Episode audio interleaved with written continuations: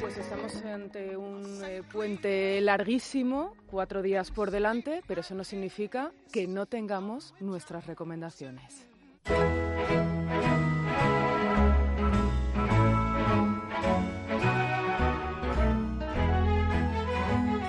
Encanta saludarle. Luis del Pino, buenas tardes. Muy buenas tardes, doña Nieve. ¿Qué tal está usted? Yo muy bien. ¿Dispuesto a encarar otro fin de semana de esos por la puerta grande? Por supuesto, y además después de, de la sorpresa que me dieron ustedes el otro día Bueno, con aquella por canción favor. de Camela, vamos ya. Le veo todavía un poquito de brillito en los ojos, ¿eh? Pues claro que sí, claro que sí, me emocionó. Es que es verdad, ¿eh? Es verdad. Ahí, de- detallazo. ahí descubrimos que Luis del Pino es terrenal. Soy no solo humano, divino, no solo divino. Luis, ¿y a quién vamos a recuperar hoy? Pues hoy vamos a hablar de un militar, de Amado Granel. ¿Quién era Amado Granel? Ah, eso mismo se preguntan en estos momentos casi todos nuestros oyentes.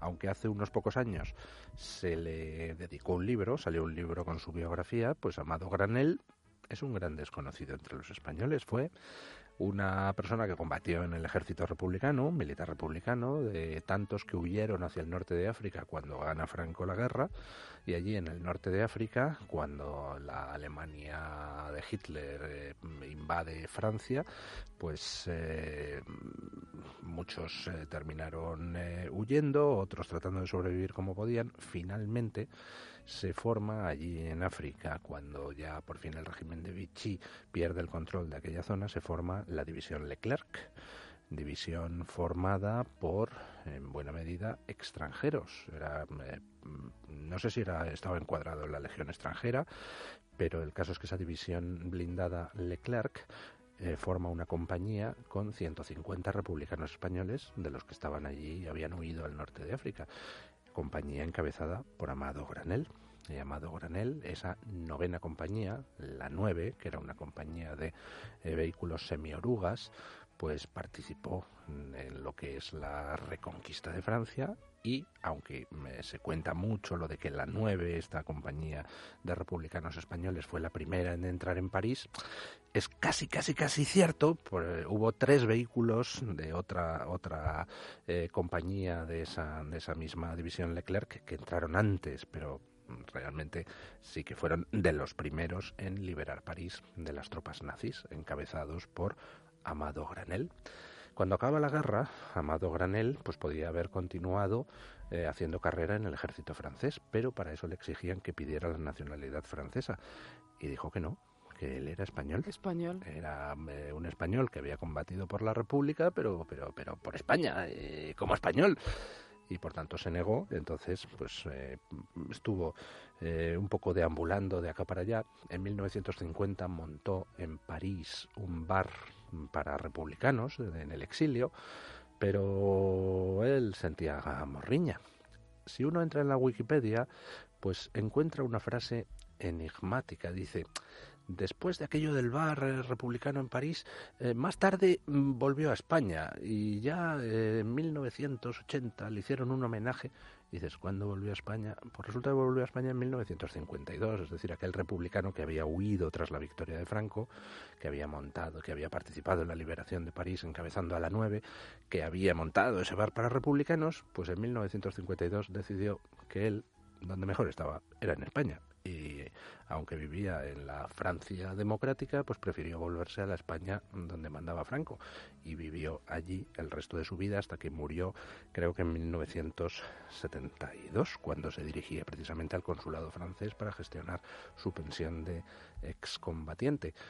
Y bueno, pues eh, fue un militar republicano, un gran español que nunca quiso renunciar a ser español y alguien que participó, pues igual que los de la División Azul también eh, protagonizaron gestas gloriosas, pues alguien que participó en una gesta gloriosa protagonizada por españoles, republicanos pero españoles, la liberación de París. Don Luis del Pino, muchísimas gracias. Gracias a ustedes. Mañana con el reclinatorio, ya lo sabe.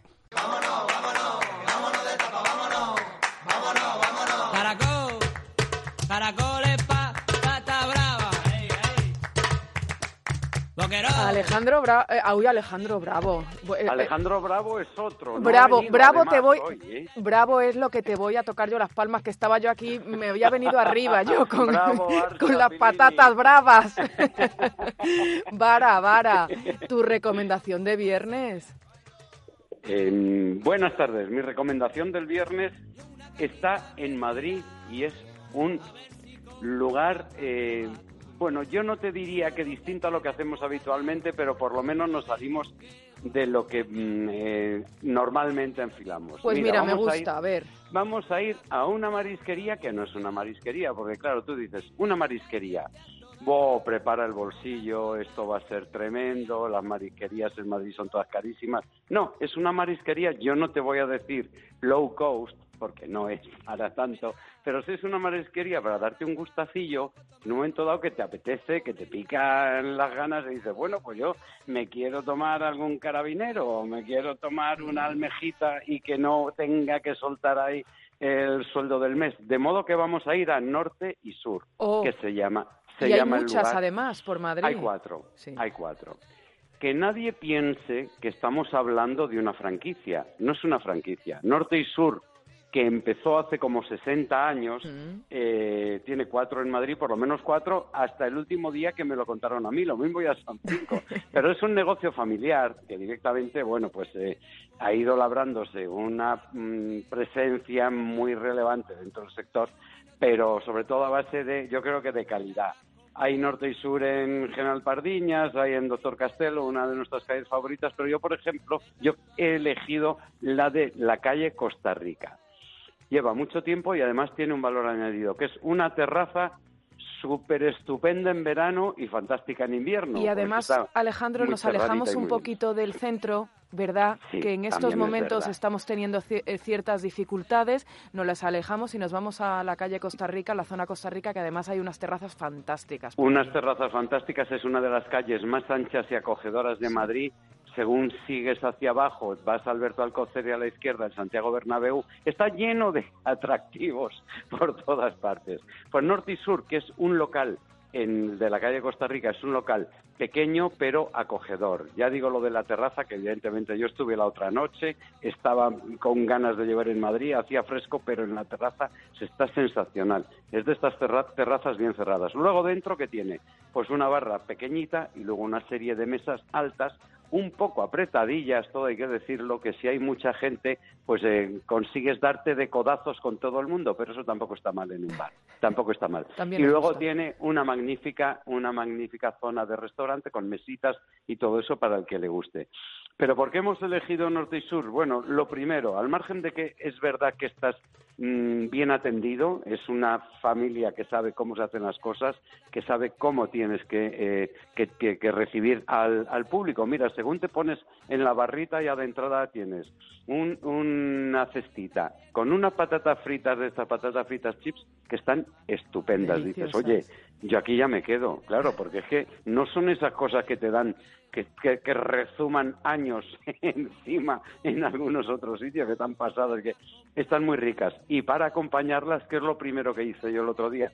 Pues pedir unos boquerones en vinagre. Oh. Eso, es, eso es un test, ¿eh? Eso no me digas que no es un test el boquerón en vinagre. Perfecta. Mira, a mí me encanta cuando entras en los sitios y de repente te ponen la tostadita con el boquerón en vinagre y la anchoita, lo que llamamos el matrimonio. y a mí, a mí ya me han conquistado pero es que te ponen unos boquerones en vinagre. Yo pedí una ración, ¿eh? yo viendo la calidad del género, porque últimamente ya no te atreves mucho a pedir los boquerones, no porque estén malos, buenos o regulares, sino porque no te fías. El boquerón no deja pero de ser si vas a un sitio reconocido, claro, eh, claro, pues ahí nos ponemos en sus manos y que nos saquen de la cocina lo que quieran. Exactamente, aquí yo la verdad es que solo había ido una vez hace tiempo y no y no precisamente la de Costa Rica y aquí digo bueno vamos a ver porque lo vi en los que tenía al lado eh, que habían pedido los boquerones digo tienen muy buena pinta entonces con la persona que yo iba digo vamos a por ellos realmente están muy bien no son el top del boquerón en vinagre de Madrid, que ya hemos dicho que está por otras zonas y uno de ellos, hay que mencionarlo, es Casarrafa, que nosotros siempre lo hemos distinguido porque tiene mucho valor y mucho mérito hacer bien el boquerón. Pero el de norte y sur realmente está muy bien. ¿Qué otra cosa está muy bien? Eso, ¿qué más nos tomamos? Pues mira, nos tomamos todo lo que queramos, pero el pan está muy bueno. Con lo cual, entre los boquerones, las patatas fritas y el pan, dices, bueno, esta gente sabe lo que se hace, está estupendo. Y luego tienen una plancha, que está, está dentro, además está a la vista del público, una plancha que cualquier cosa que pidas está sensacional. Puedes pedir carnes, que está muy bien, de todos los cortes y todos los formatos, y están estupendas. Unas verduras que la acompañan a la carne. Yo con la persona que iba pidió carne y, pese a ser una marisquería, carne y las verduras, y realmente un acierto, pero un acierto. Y yo me probé, pues, de todo un poquito, porque probé eh, las croquetas, una croqueta de carabineros oh. realmente muy buenas, que no las tienen todos los días, pero que están muy buenas, los berberechos, unas cigalitas oh. y ya para rematar unos carabineros. Todo eso me embaulé, pero no, pero de media ración y de y, compartiéndolo. Todo muy bueno. Y encima sin arruinarnos. Y sin arruinarnos, gama alta en el género y realmente merece la pena. La atención estupenda, es una marisquería que realmente te puedes dar el antojillo, no te digo que vayas todos los días, pero un antojillo. Ah, por cierto, la gamba plancha, sensacional, hablando de planchas, que lo tengo aquí señalada y se me había olvidado. Gamba plancha puede ser el primer, eh, el primer intento de, para empezar la, la velada.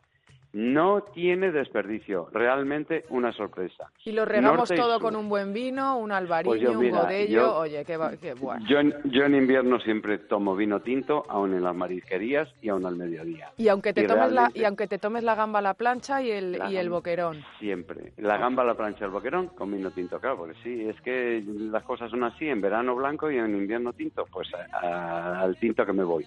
Un riberita bueno, que sea fresquito, que sea un riberita reciente y qué mejor que para acompañar el pescado que el, riberita. De modo que un sitio que podemos ponerle, le vamos a poner tres pinchos y medio, tres pinchos y medio, está muy acogedor, muy recomendable, norte y sur, calle Costa Rica 16, que en sus tiempos había el bar Lanchares.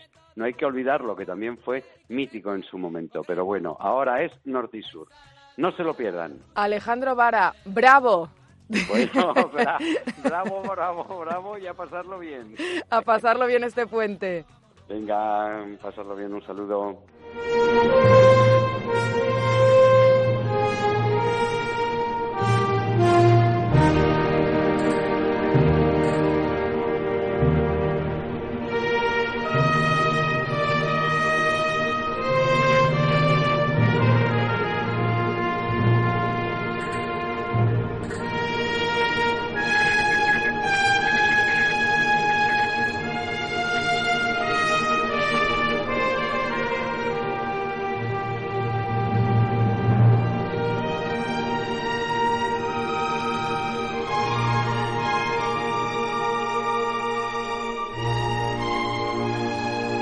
Amoros maestro, ¿Qué tal? hoy más que nunca. Buenas tardes. Bueno, no digamos cosas exageradas. Esta es una música preciosa que además, si recuerdas, la hemos escuchado alguna otra vez. Por ejemplo, cuando hicimos aquella pequeña serie sobre pintores, mm. esto es el intermedio de Goyescas de Granados.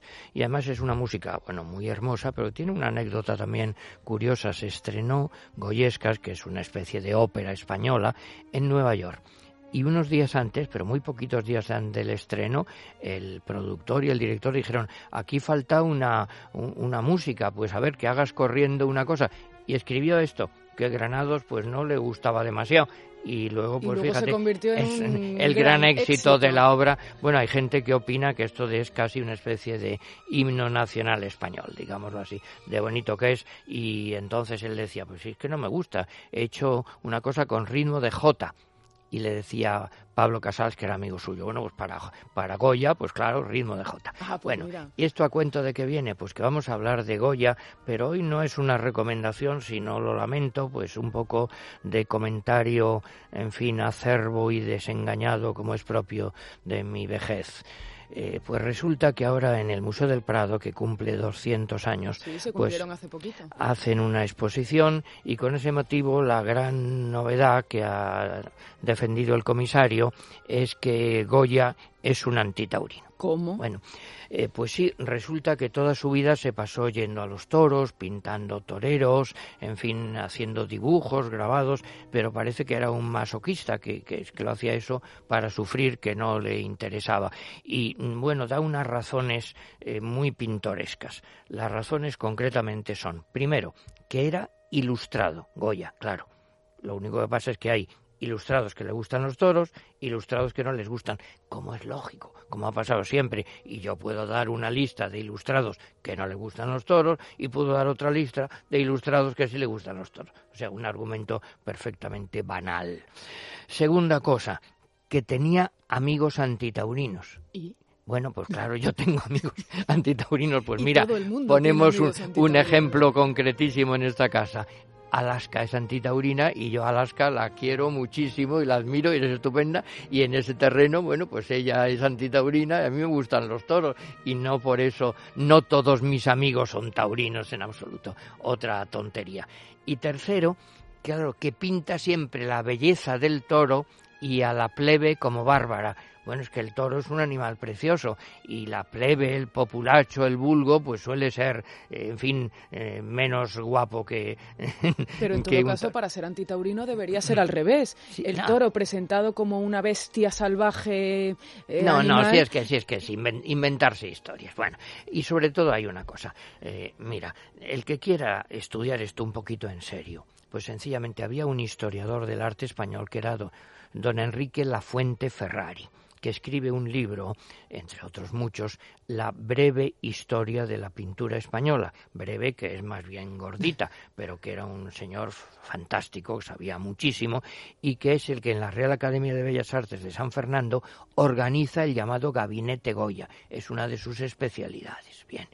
Y en la enciclopedia Los toros de Cosío, tomo 2 y 7, tomo 2 en principio, porque es Goya más antiguo, le dedica pues nada menos que 100 páginas a estudiar a Goya en relación con los toros. Y bueno, pues ahí está el que sabe de eso. Y la conclusión. Los toros cobran en su obra tal importancia que no cabe explicarla por ninguna razón histórica, sino por pura inclinación personal. Claro. Bueno, yo sé mucho menos de pintura, pero por otro lado es que hay documentos entonces los documentos pues son muy sencillos eh, de encontrar si uno quiere. Primero hay las cartas a su amigo Zapater, que si recuerdas, eh, Martín de Zapater era su íntimo amigo y Goya, que era fin, un genio, pero un genio aragonés y con un carácter fuerte, las cartas pues son eh, bastante fuertes, duras, íntimas y hasta groseras en ocasiones, se cuentan de todo. Y Goya le dice a Zapater, sé que estás, te cito de memoria, bueno, vale la pena leerlo tal como es, sé que estás ahí con una murria, que, que estás aburrido de la vida, vente aquí conmigo, iremos a los toros y verás cómo se te pasa todo y eso, un antitaurino, claro. Otra vez dice Goya, bueno, yo a pie no me encuentro muy bien, ahora no estoy muy animado, el domingo iré a los toros. hay otra cosa que es clarísimo, mira, eh, hay un personaje fantástico que es Leandro Martín, Leandro eh, Fernández de Moratín, un grandísimo ilustrado, y tiene un epistolario extraordinarísimo que lo publicó un amigo mío, René Andioc. Son mil páginas o así en Castalia. Y ahí cuenta que en Burdeos llega Goya. Goya exiliado que deja la España de Fernando VII. Dice, ha llegado Goya. Dice que él ha sido torero en su tiempo y que con la espada en la mano no le teme a nadie. Anda. Bueno, no hay más que leer, claro que son, es muy gordo, son, hay que buscar eso, que son, pues eso, casi mil páginas. Luego hay otro testimonio muy bonito, un ferviente seguidor de Goya, Carderera, cuenta cómo se ponía Goya los días de corrida que desde horas antes se levantaba y ya se ponía, buscaba la capa, el chambergo, se vestía bien y se iba a estar con los toreros porque disfrutaba antes de la corrida, tratando con esa gente que yo he encontrado, perdón, un testimonio de Paul Cabanis, que Picasso hacía exactamente igual. que a lo mejor luego la corrida les gustaba más o menos, pero que le gustaba el ambiente y vestirse y pasarlo bien y todo eso. Ya se ve un conocido antitaurino. Todavía hay otra cosa que su viejo criado Antonio Trueba decía es que mi amo era incorregible en dos aficiones. Y no me diga que una de ellas eran los toros. Sí, y la otra pues las señoras, lógicamente. Eso Antitaurino. Es lo que, decía su criado. Bueno, y por último, eh, siempre firmaba Goya Don Francisco, el de los toros pues fíjate. Un antitaurino evidente. Bueno, todo esto, pues en definitiva, que no es porque a mí me gusten los toros o no. Oye, bueno, a mí me gustan los toros, a otros no le gustan, y a Goya le podía gustar y le podía no gustar, y sería igual de genio. Lo que pasa es que empeñarse en retorcer la realidad, con este, digamos, buenismo de ahora, aplicarle, en fin, criterios del siglo XXI a Goya, pues no tiene el menor sentido. Y además también, pues es un poco, supongo, una pues una vanidad. Como si yo ahora saco una tesis diciendo, bueno, es que eh, Juan Sebastián Bach en realidad no creía en Dios. Pero claro, le pagaban y tenía que escribir unos oratorios y, bueno, supongo que me hago famoso. He dicho una inmensa tontería. Pues lo de Goya es eso. Hombre, también he encontrado yo, he estado repasando ahora los caprichos y los disparates, ¿no? Y hay un, hay unos títulos muy graciosos que se atribuyen al propio Goya hay un, uno de los eh, disparates, se llama disparate ridículo, y otro disparate bobalicón. Bueno, pues, pues lo podríamos aplicar. Han encontrado un nuevo disparate. Amoros, maestro. No hemos estado muy alegres, ¿verdad? pero la tontería es universal. Hemos aprendido mucho. Muchas gracias.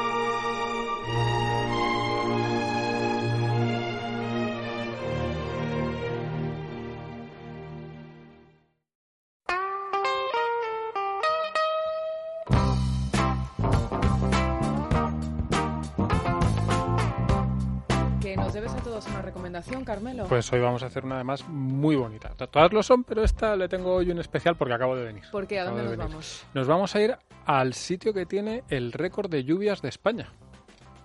Que Murcia no es. No, Murcia no es, pero la gente, mucha gente se sorprendería al saber que es la provincia de Cádiz. ¿Anda, sí? Sí, sí, sí.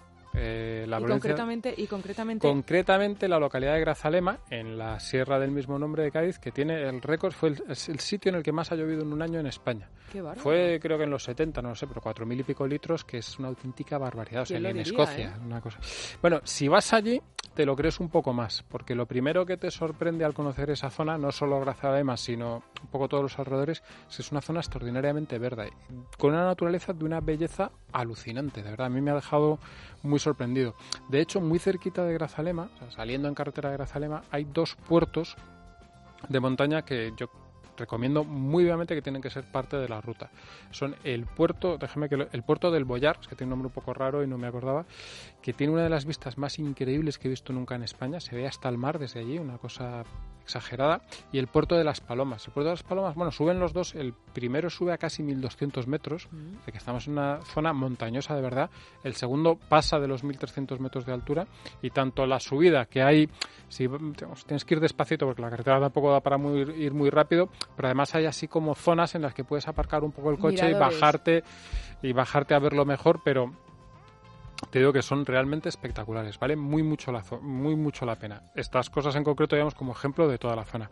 Y luego el pueblo, que es, el típico pueblo blanco andaluz, a pesar de las lluvias, que dirías a lo mejor no allí no hace falta, no, pues sí que tiene la misma tradición de, de encalar todas las casas, está todo el pueblo de blanco, que es que parece un Belén, que es una cosa que decía mucho mi madre. Qué bonito, ¿eh? Y es realmente bonito. Tiene un casco antiguo muy bonito, digamos, con, cogido a la falda de la, de la montaña en la que está, tiene muy cerca las montañas, que es algo que también pasa ahí en muchos pueblos, que están como muy pegados a la montaña, que parece que, que en cualquier momento se vaya a caer el pedrusco encima, afortunadamente no se cae, y está muy bien. Tiene además el pueblo, hemos hablado de los miradores, tiene dos miradores dentro del propio pueblo, que dan unas vistas muy bonitas de, de toda Grazalema y de los alrededores con la serranía que llega hasta Ronda y que está francamente bien. Y tiene algunas otras cosas que están curiosas y que pueden ser yo creo que parte de un viaje. Primero, la gastronomía. Es una zona famosa por sus quesos, no sé si los habéis probado, los quesos de la Sierra de Grazalema, riquísimos. Espectaculares. Y que se come muy bien. Yo, por ejemplo, estuve en un restaurante que se llama Cádiz el Chico, si no recuerdo mal, y me pusieron uno de los mejores potajes que me han puesto delante. O sea, eso era una cosa que tenías que ir con pala para recoger ese potaje. Y también tienen que es allí típico, y también probé carne de caza, porque es una zona con ese valor natural y con caza que está francamente bien. Y tienen también una cosa que es curiosa que yo creo que no, no la acaban de enseñar, o sea, no le sacan todo el partido que, que, se le podría sacar, pero que está muy curioso que es una fábrica de mantas artesanales, porque allí, digamos, es muy típica la, la oveja. De, En el propio, en, en, la zona, en la Sierra de Grazalema, es a lo mejor más típica la cabra, que esos quesos también son de cabra y tal, pero allí en el pueblo es muy típica la oveja porque había una industria antigua de, de mantas.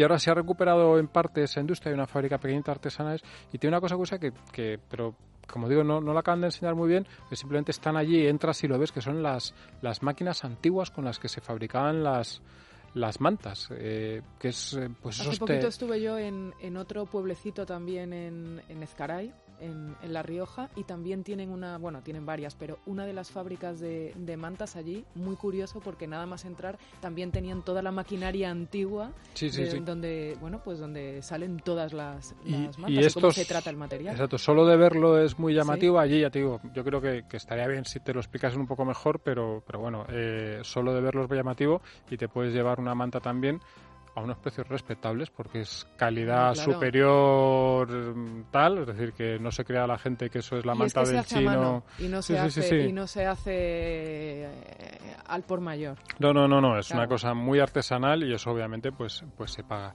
Así que yo creo que con todos esos ingredientes y sobre todo con, bueno, con lo bonito que es el pueblo, con la naturaleza que tiene alrededor, es una zona que vale muy mucho la pena visitar. Yo recomiendo mucho a nuestros oyentes esa zona de la Serranía de Cádiz. Más adelante otros días hablaremos de otros pueblos porque hay más que ver, pero bueno, Grazalema puede ser un buen principio y además puedes decir que has estado en el sitio en el que más ha llovido de España.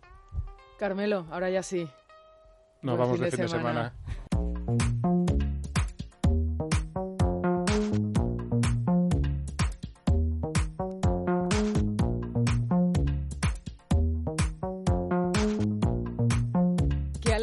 saludarte, Adrián González, eh, director de comunicación de los laboratorios Mundo Natural. ¿Qué, tal, Muy bien, muy bien. Y además en este día festivo, y además estoy viendo por ahí a nuestra profesora de yoga favorita. Estaba ahí haciendo unos movimientos que yo siempre digo, yo soy una patosa, pero al final intento repetirlos porque digo, algo bueno me van a hacer. Hay que, hay que dar alguna clase con Marta, a ver si hace una colectiva aquí en la, en los estudios, en la, en la redacción. Marta Pérez, eres nuestra salvación. Eh, lo digo porque eh, estaba viendo el vídeo que ya está colgado en nuestro periódico, en Libertad Digital, con los mejores estiramientos para los calambres de gemelos. ¿A quién no se le ha subido el gemelo alguna vez? Muy frecuente. Mira, Nieves, es verdad que vienen muchas veces y dice, gemelo, se me sube el gemelo por la noche. O cuando estoy en la cama, muchas veces tengo el tirón y unas personas es el gemelo, que es contractura de los músculos, pero otras veces son las cervicales y ya eso ahí es más complicado. También la contractura de los músculos cervicales le produce mucho vértigo, mucho mareo, los músculos pericraniales te dan muchos dolores de cabeza. Entonces, todo esto tenemos que buscar una solución que puede ser o dos soluciones. Una, el yoga, mm. combinado con este Tendi Plus que nos propone Marta Pérez. ¿Qué es el Tendi Plus? Es magnesio hay muchos magnesios en el mercado. Puedes hacer la prueba, puedes llegar a un punto de venta y pide magnesio. Te van a poner tropecientos mil. La mayoría del magnesio que estamos tomando es magnesio inorgánico, por lo tanto el efecto es muy bajito. Tenemos que irnos a un magnesio quelado y ahí es donde nos ayuda el Tendi Plus, que es tres o cuatro veces más potente que esas formas de magnesio inorgánica. Por lo tanto, Tendi Plus, tres capsulitas al día y veremos cómo vamos a lograr ese efecto neurorelajante. Lo vamos a utilizar siempre que haya tensión en los nervios y en los músculos. Pues ya lo saben, atender a los sabios consejos de los laboratorios Mundo Natural, ahí tienen todos los productos para solucionar nuestra existencia y nuestra vida. Vamos a hacer lo posible, vamos a ver si nos relajamos de una vez y por todas con Tendi Plus.